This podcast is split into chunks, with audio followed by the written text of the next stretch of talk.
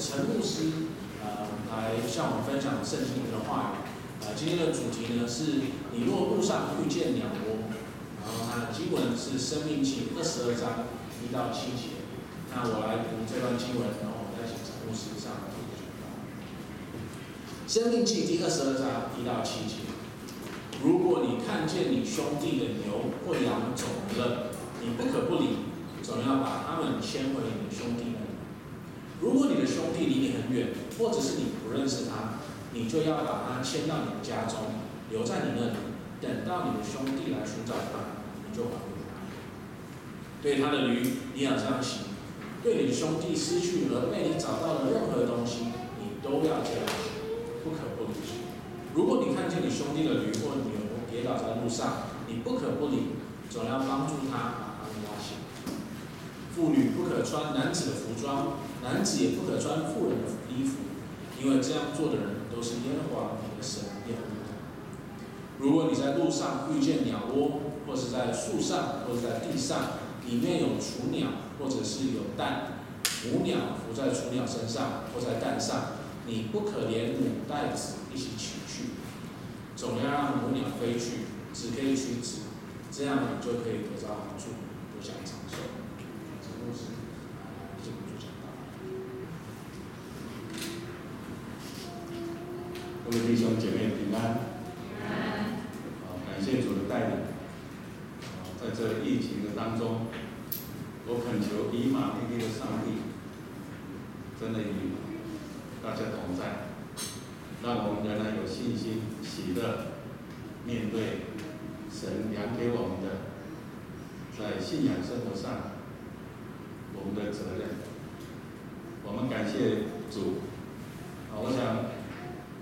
今天我们读了经文，我想你在平常你不会刻意去注意，可能你也会想说，什么时候你在台中的街上，你有遇见过鸟窝，有没有？其实我们有些圣经的一些段落经文，我们常常是有意无意的，甚至刻意的。而自己会决定筛选，而这不是很重要。圣经没有在哪个地方，它是不重要。或者说你说啊，这跟我无关，但可能今天的信息，可能就是为什么我们今天这世界，我们的环境，我们的生活会变成这个样子。这是很关键的一个因素。好，那我们来先生《命记》的立法背景来理解。其实今天的信息也很合适孩子来听。那我就请结束之后，我有很多投影片啊，我也希望你们可以教你们的孩子，早早告诉孩子。第一个。生命记写到这些规定，都是生活上当时神的百姓会面对。他说：“你如果在路上遇到有走失的牛羊，你要知道，那一定不是野生的，那一定是有人养的，一定是你的同胞他遗失的。”即便是牛驴，任何的遗失物，你都要看到，你都要物归原主，不可以装作不知道，然后占为己有。然后你看到有人跌倒，甚至是别人的牲畜，你都要帮助他们，扶持他。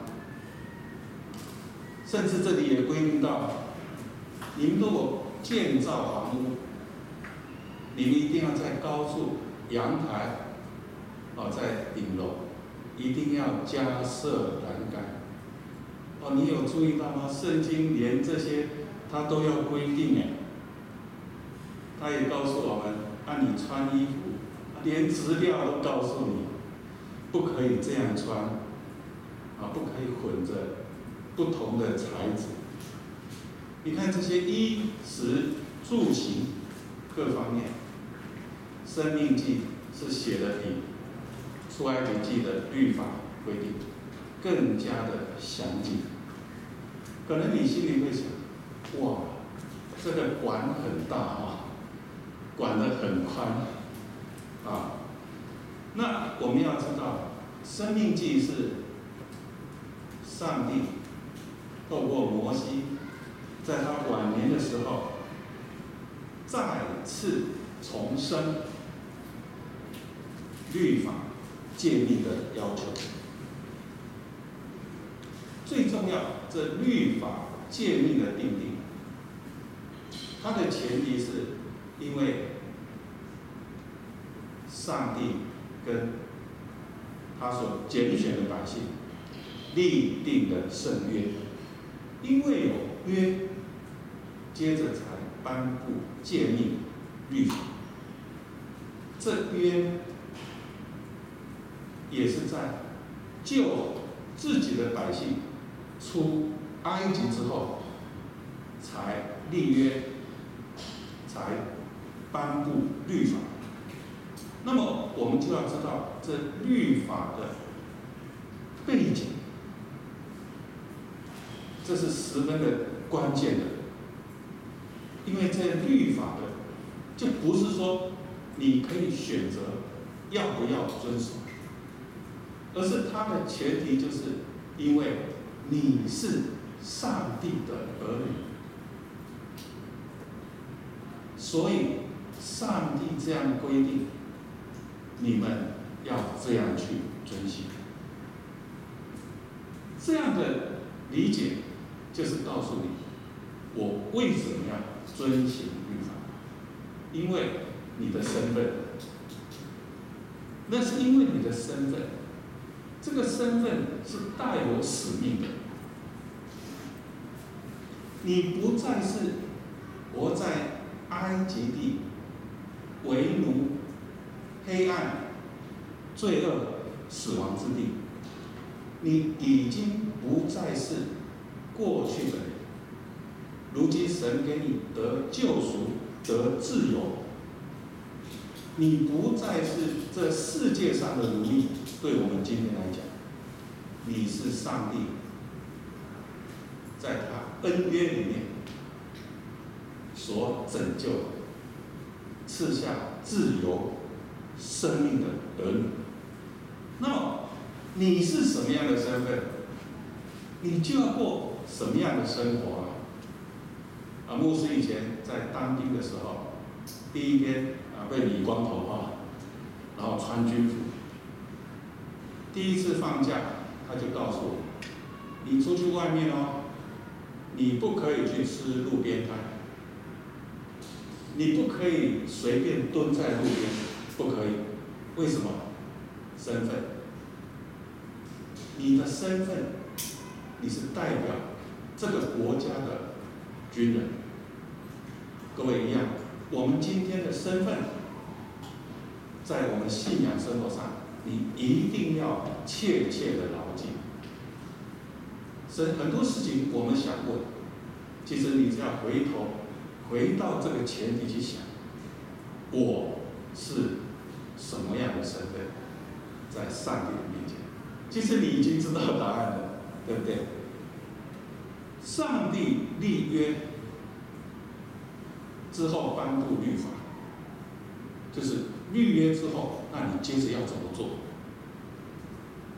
十诫这时候才颁布，定定十诫律法之前，上帝其实就告诉我们，我们的身份。和使命，我们一起来读。十诫是不是出埃及记二十章？定定律法之前的前提，这是很重要的。他告诉我们，因为立约，那就决定了我们的身份、身份之约，以及我们当行的使命。好，我们一起来读。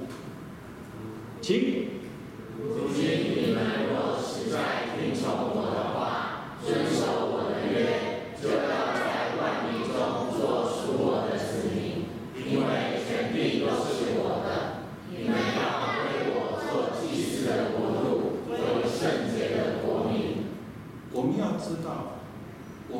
两大责任。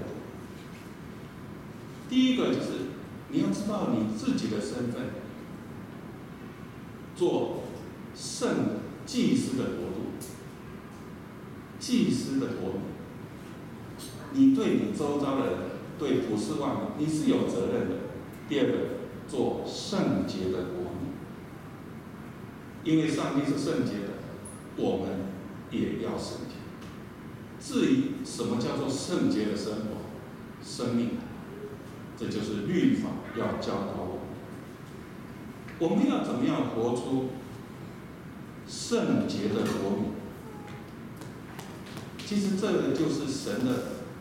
他刻意、刻意的规定，要让他所拣选的百姓活出按照上帝的他的本性、他的性情的，能够反映出上帝形象，他的本质、他的美好，反映在我们的信仰生活当中。所以，当周遭的民族、周遭外围，还没有信主的人，他们就会看到，哎，你的生活形态，你的生活的态度，你生活的内涵，哎，都不一样，都看得出，哦，你们都是听从同一位上帝，你们的上帝所教导你们的生活的准则，哦，你们很特别。你们会互相照顾，而且还会爱屋及乌，会爱护环境、资源、生态。你们看见鸟窝，哎，你们不会整窝捧走。那么外邦民族，他们就会来认识，哎，你们真的是不一样啊！这就是在做圣洁的国民。做祭司的国度，所以其实我们的信仰是在我们生活当中来实践的。上帝他很在乎我们是怎么过日子，因为未信主的人，他们还没有认识上帝，他们就是从我们的言行，我们对事情的态度看法。我们的世界观来了解，我们对这生活上的这些议题，我们的态度是什么？其实圣经已经告诉我们。今天我们是作为神的儿女，我们就是要在未信的世界做祭司的国度，所以我们做神的儿女要常常省察。我们会不会完全就是跟这世界一样？这世界无论人家做什么，我们都跟着做。那这个就是你欠缺的是考虑到圣经对圣洁律法在我们生活当中啊对我们的教育。今天这个世界上的人有没有办法？从我们的生活当中看到，我们真真的跟这世界是有区别的。如果有，有没有人常说啊？难怪啊，你是信耶稣的哦，我感谢神，你活出不一样。啊，如果人家说啊，你是基督徒，那就表示说。呵你大概大概都跟别人一样的啊。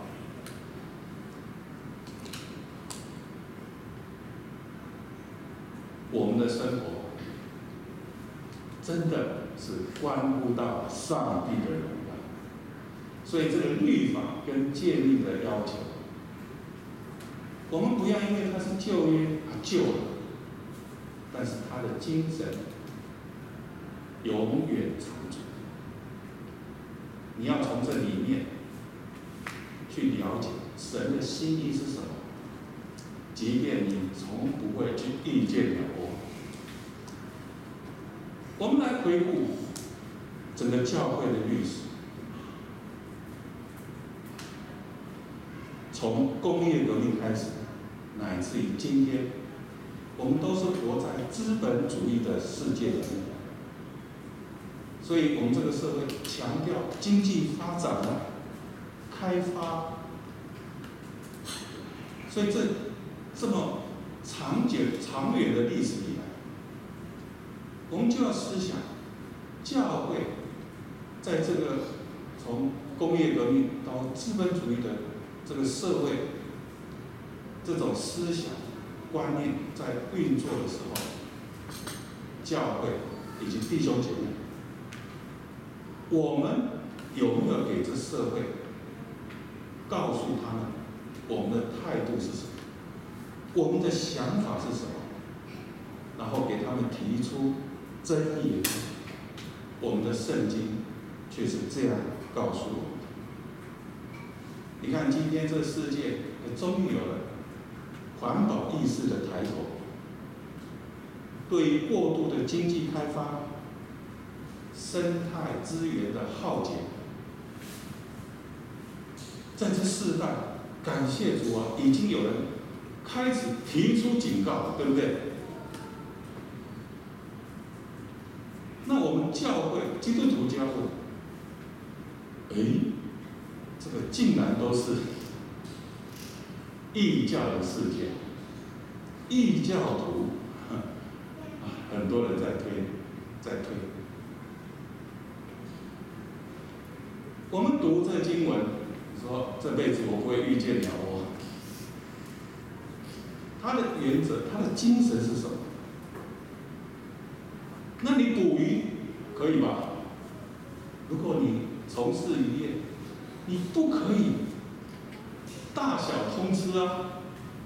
原理原则，那是一体适用，乃是在今天你要知道圣经的。他要，他要告诉你的，你的思想、你的观念、你的态度。台湾早期恶名到全世界啊！我们发明的那个叫流刺网，这个网一扫过，海底的珊瑚、水面的小鱼，一网打尽。以后你看到这个画面，你就知道这是非。法捕鱼。如今在台湾的沿岸，我们的渔民继续这样在做。感谢神，我很怀念我小时候在东台湾。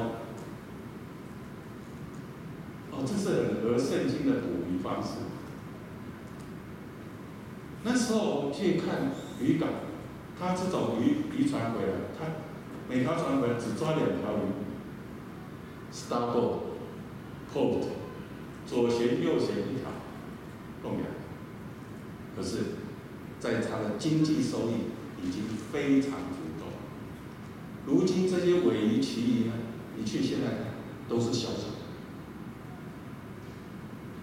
我们不应该关心吗？我们可以继续漠视吗？当这异教世界，他们在推这环保，我们有没有去理解他们的理论根据是什么？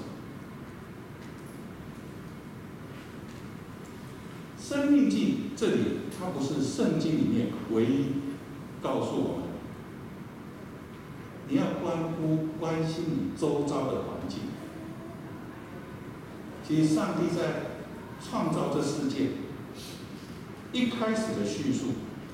他就吩咐的我们所有人类，我们有管理、看守、修理、清理、供给、灌溉，这一切的他所造的万有，管理、治理、修复的责任，他都赐给他自己的百姓所造的。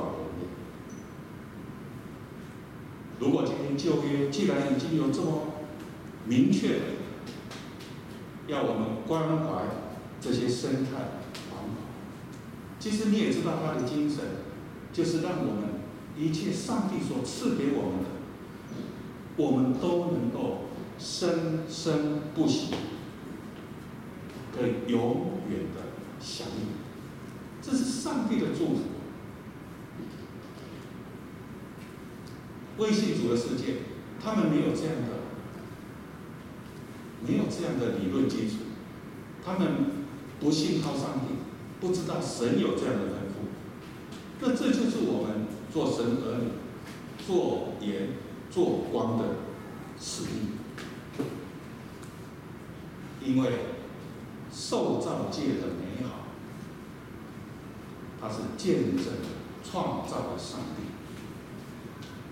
这世界一花一草一木，我最喜欢唱的诗歌之一，这是天父世界，因为它反映了上帝的性情跟美善。如果我们刻意的漠视，让这世界践踏整个大地，玷污整个万有世界，这就是在玷污造物主。这受造界的美，它反映了上帝的形象。那上帝他的救赎，对人类的救赎，其实跟他要恢复，让整个万有世界恢复到原来的美好，那是有关系的。上帝他既然创造，转掌管万有。那我们做上帝的儿女，就应当心存敬意、关怀、尊重、善待那属于上帝所造的万有，无论它是生物、植物、矿物、一花一草一木。上帝对受造的掌管，蕴含的。他的公义跟慈悲，我们是按照上帝形象所造的人，那么我们就应当要反映出这样的一个特质。今天的经文其实就是要我们为这神所造的世界，你要讲话，你要为他们，他们不能够讲。你要为他们讲话，为这些不能发声、发出声音的动物、植物，来为他们说话。我们真的要去关心，也参与在这些生态保育、爱护这些物种栖息地、环保的工作。上帝的儿女，我们是领受上帝的呼召。我们不应该把这些经文刻意的给它漠视。上帝关心受造万有，那我们也要关心上帝所造的世界。这一切，你说为什么？最源头就是因为我们。这是上帝的心意，不是直接就是说啊，上帝为了赐福给我，不，这就是神的对我们的吩咐。因为我们爱上帝，我们就听从。这世界是上帝给我们的礼物，也依然是属于上帝。那么有。友善土地，永续经营管理，接着生生不息的，就反映在对我们生活当中的祝福。所以为什么要爱爱爱惜啊顾惜？回到，终究你要回到我们跟上帝之间的关系，因为我们是住在。我们与上帝立约的这块土地之上。好，当我们今天遇到这样的这样的经文，我们怎么样来运用在今天的我们的信仰生活当中？遇见鸟窝，不要整窝捧走。属灵的意义是什么？第一个，你直接会用的，你生活上遇到好处，你可不可以整晚就捧走？你可不可以就大小通吃，吃干抹净，摧毁殆尽？你知道不可以。其实这鸟窝上面的鸟，其实在比喻什么？你也知道应用，那就是你的生命。这一窝如果是你的生命，你一生的目的，你看从小读书、工作、赚钱。目的是什么？你不能就只是为了赚钱，只为了取利。圣经一再讲，不要赚得全世界，失去自己的生命。第三个，你永远要想到别人，想到对方。你在信仰生活上，永远要顾及别人的福祉，别人。他也是上帝形象所造的，他也是住在这块土地之上，他也要生。第四个，你不可以去欺压别人。所以生活上的应用，比如说人家来应征工作，你就要让人家能够长远的生活，他有家庭。他有他的未来，你不可以说人家要你一点钱每个月，那你就要人家的命。啊，有没有听过？我要他拿他的钱，他是要我的命啊。因为我们是活在资本主义的思想底下的生活。看看如今这世界，其实大家都想追求获利。竞争之下，大家都要压低成本。那许多行业、许多企业，他们就会杀入竞争啊。那自然，谁会去在乎在乎这些资源生态？怎么会去在乎管它会不会污染环境？当然，遇到压力的时候。当然，就借机会剥削员工啊，这都是真，这都是圣经，他在提醒我们。我们作为神人，我们就要知道要做这样属灵的应用。再来就是你要学习回归到跟上帝所造的万有这环境来生活。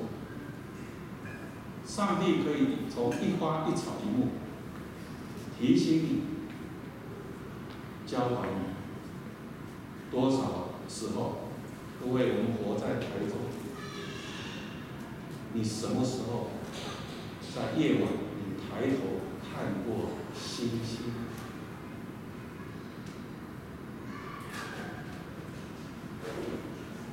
检讨我们的生活，我们真的是活在水泥的丛林，我们不知道天，哪会管得到地？这是给我们，不要小看这小小的这一节的经文。我求主，他真的在我们心里面，他让他亲自来教导我们，让我们按照上帝他的心意来生活。再来，我们要讲律法跟救赎的关系。我们来看主耶稣来到世上，有没有讲跟这个有关的？跟他的救恩又有什么样的关系？有，耶稣在世上有很多的教导，其实都谈到什么？谈到钱，谈到人。所专注一生在追求的，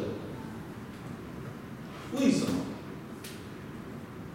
所以人在旧约，人会看见整锅，整锅就捧走啊。为什么会这样？因为怕失去，因为怕会别变成别人拿走。所以在新约，主耶稣他就怎么教导我们？他说：“不要为明天忧虑。”我们是得救赎的百姓，啊一直吩咐我们，要为我们今天所得的神所供应的，让我们知道知足。明天呢，上帝自有美好的预备，我们能够真正的过这样信心的生活吗？其实你也知道，我们生活，我们的生存，其实并不需要这世界告诉我们那么多。好，我们来读马太福音，主耶稣对我们的教导。好，一起来读，请。所以我告诉你们，不要为生命忧虑吃什么、喝什么；生命不胜于一时吗？身体不胜于衣裳吗？你们看那天上的飞鸟，也不种，也不收，也不积蓄在仓里，你们的天父尚且养活它，你们不比飞鸟贵重得多吗？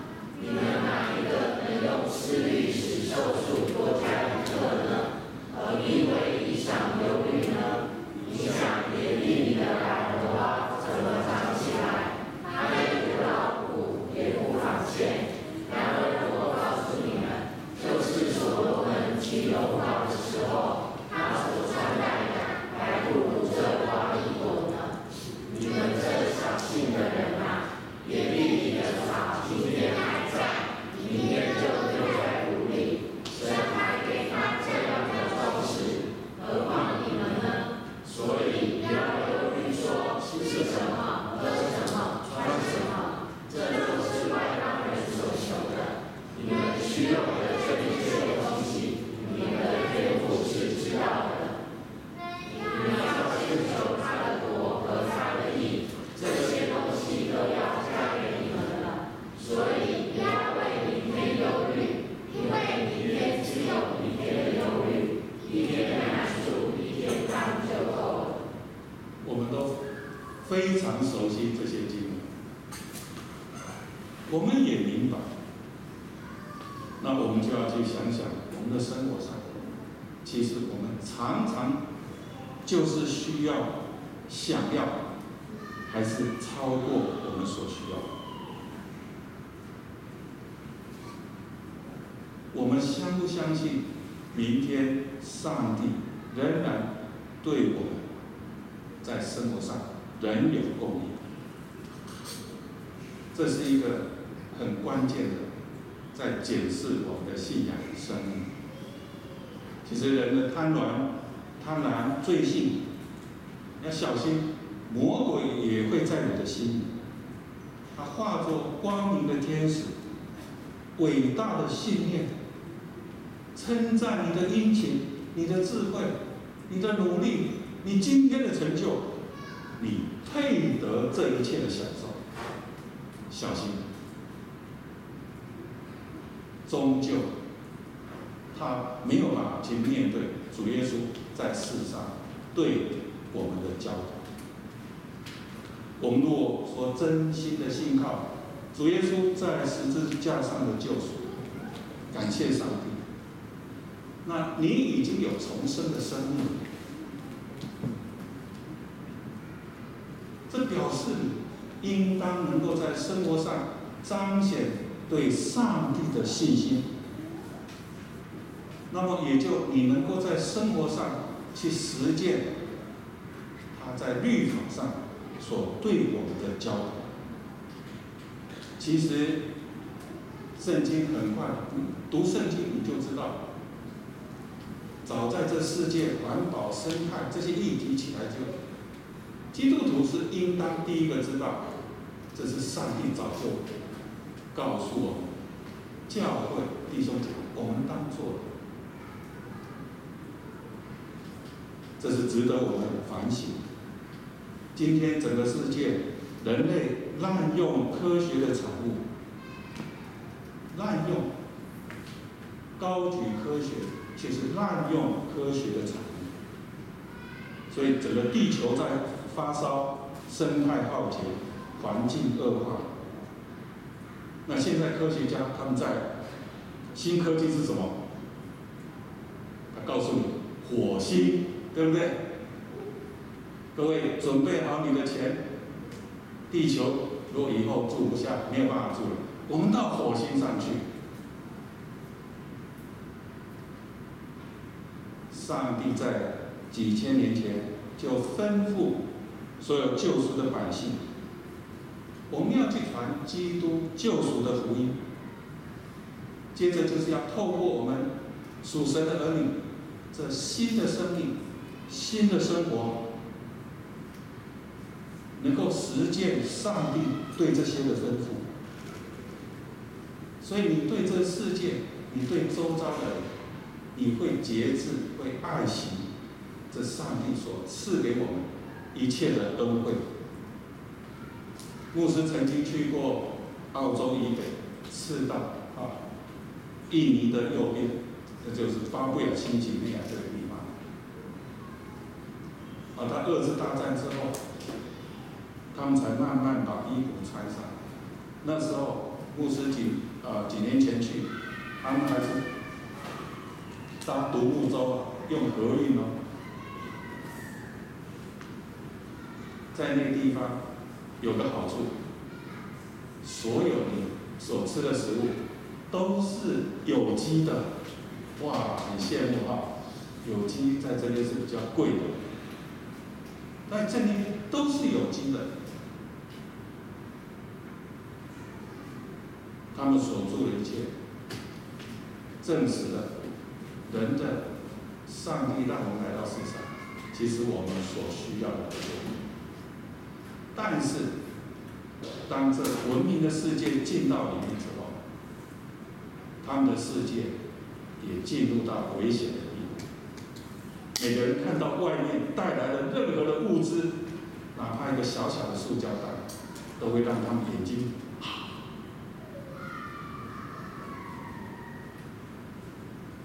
牧师去关心，哎，这是难得有个家庭，他们的孩子在教会，也去做宣教士，到隔壁的印尼去宣教，传福音。这他们的家人当中，啊，各位看到最右边穿黄衣服哈、黄套套装的这妹妹，小妹妹，这张照片的前面就是一个菜园种菜。就在这个小妹妹的前面的那个菜园那个角落，你知道牧师看到什么？看到我们的汽车的电池 battery 埋在土里，露出一角。哇，这就让我紧张了。牧师就赶快告诉他们：有机的世界，一切都是。这么美好、纯净、自然、有机的这世界即将要过去。牧师在那边，也在那边传福音，协助教导当地的宣教士。我们安排很多聚会，当地的同工跟我讲：“哦，牧师你是少见的，你不仅仅是告诉我们福音真理。”你还告诉我们怎么样爱护我们的土地资源？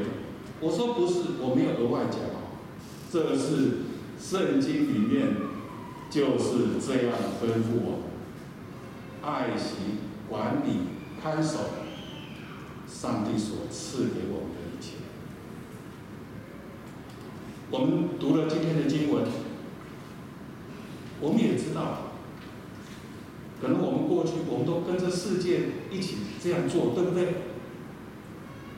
我也知道，各位弟兄姐妹，我们听了这今天的信息，我们会有压力，对不对？可能你也相信说，即使我回到我的工作，我平常的生活，我可能还是做不到，可能我终究还是要后悔。但问题你永远要面对的是，圣经他就是这样在吩咐教导我。但是我恳求施恩的圣灵帮助我。我恳求圣灵在我们所有教会弟兄姐妹身上做他的工作。我们可以不再像以前一样，不经思考就跟这个世界就跟着做。我想你会开始停下来，你会开始想一想，你会开始来想说，这不行。那我以后要怎么来？告诉我的老板，我怎么样在我的全责，我要来处理这件事情。这是我们可以依靠上帝恩典。这不就是神？你可能想，这不就是上帝量给你，在你今天的工作、职场、职份、你的生活当中，他要你去做的吗？那可能你也讲，好，你真的可能将来的话，过几天。以后有一天，你真的面对了，可能我甚至要跟大家讲，到时候可能你还是会后悔，因为我知道我们今天这个世界，它会给我们很大的压力。你的老板、你的同事、你的顾客、你的同学，他们一定会抵挡你、轻蔑你，你为什么要？跟大家不一样，但是我们就是要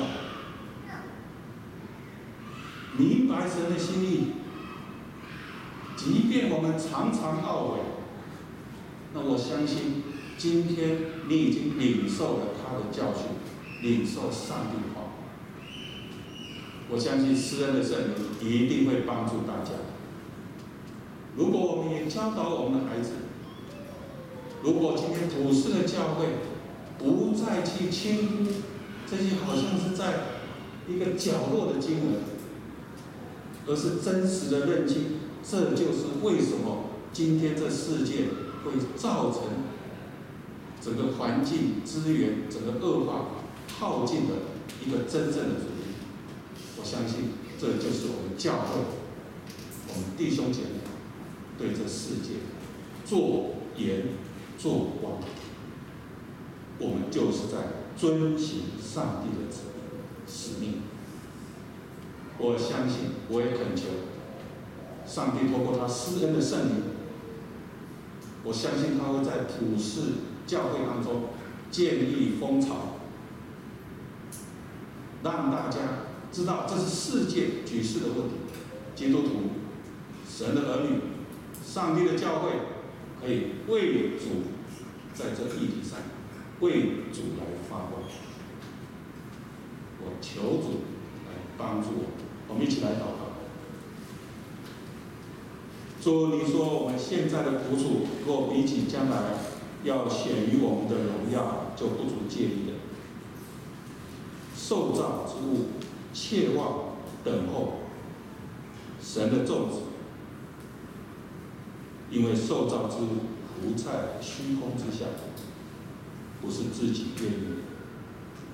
受造之物仍然指望脱离败坏的辖制，得享上帝儿女自由的荣耀。求主使用我们，也在你的旨意上，让你属天的心意行在地上，怜悯你的百姓。求主你帮助我们，奉主耶稣基督的圣名祈求，阿门。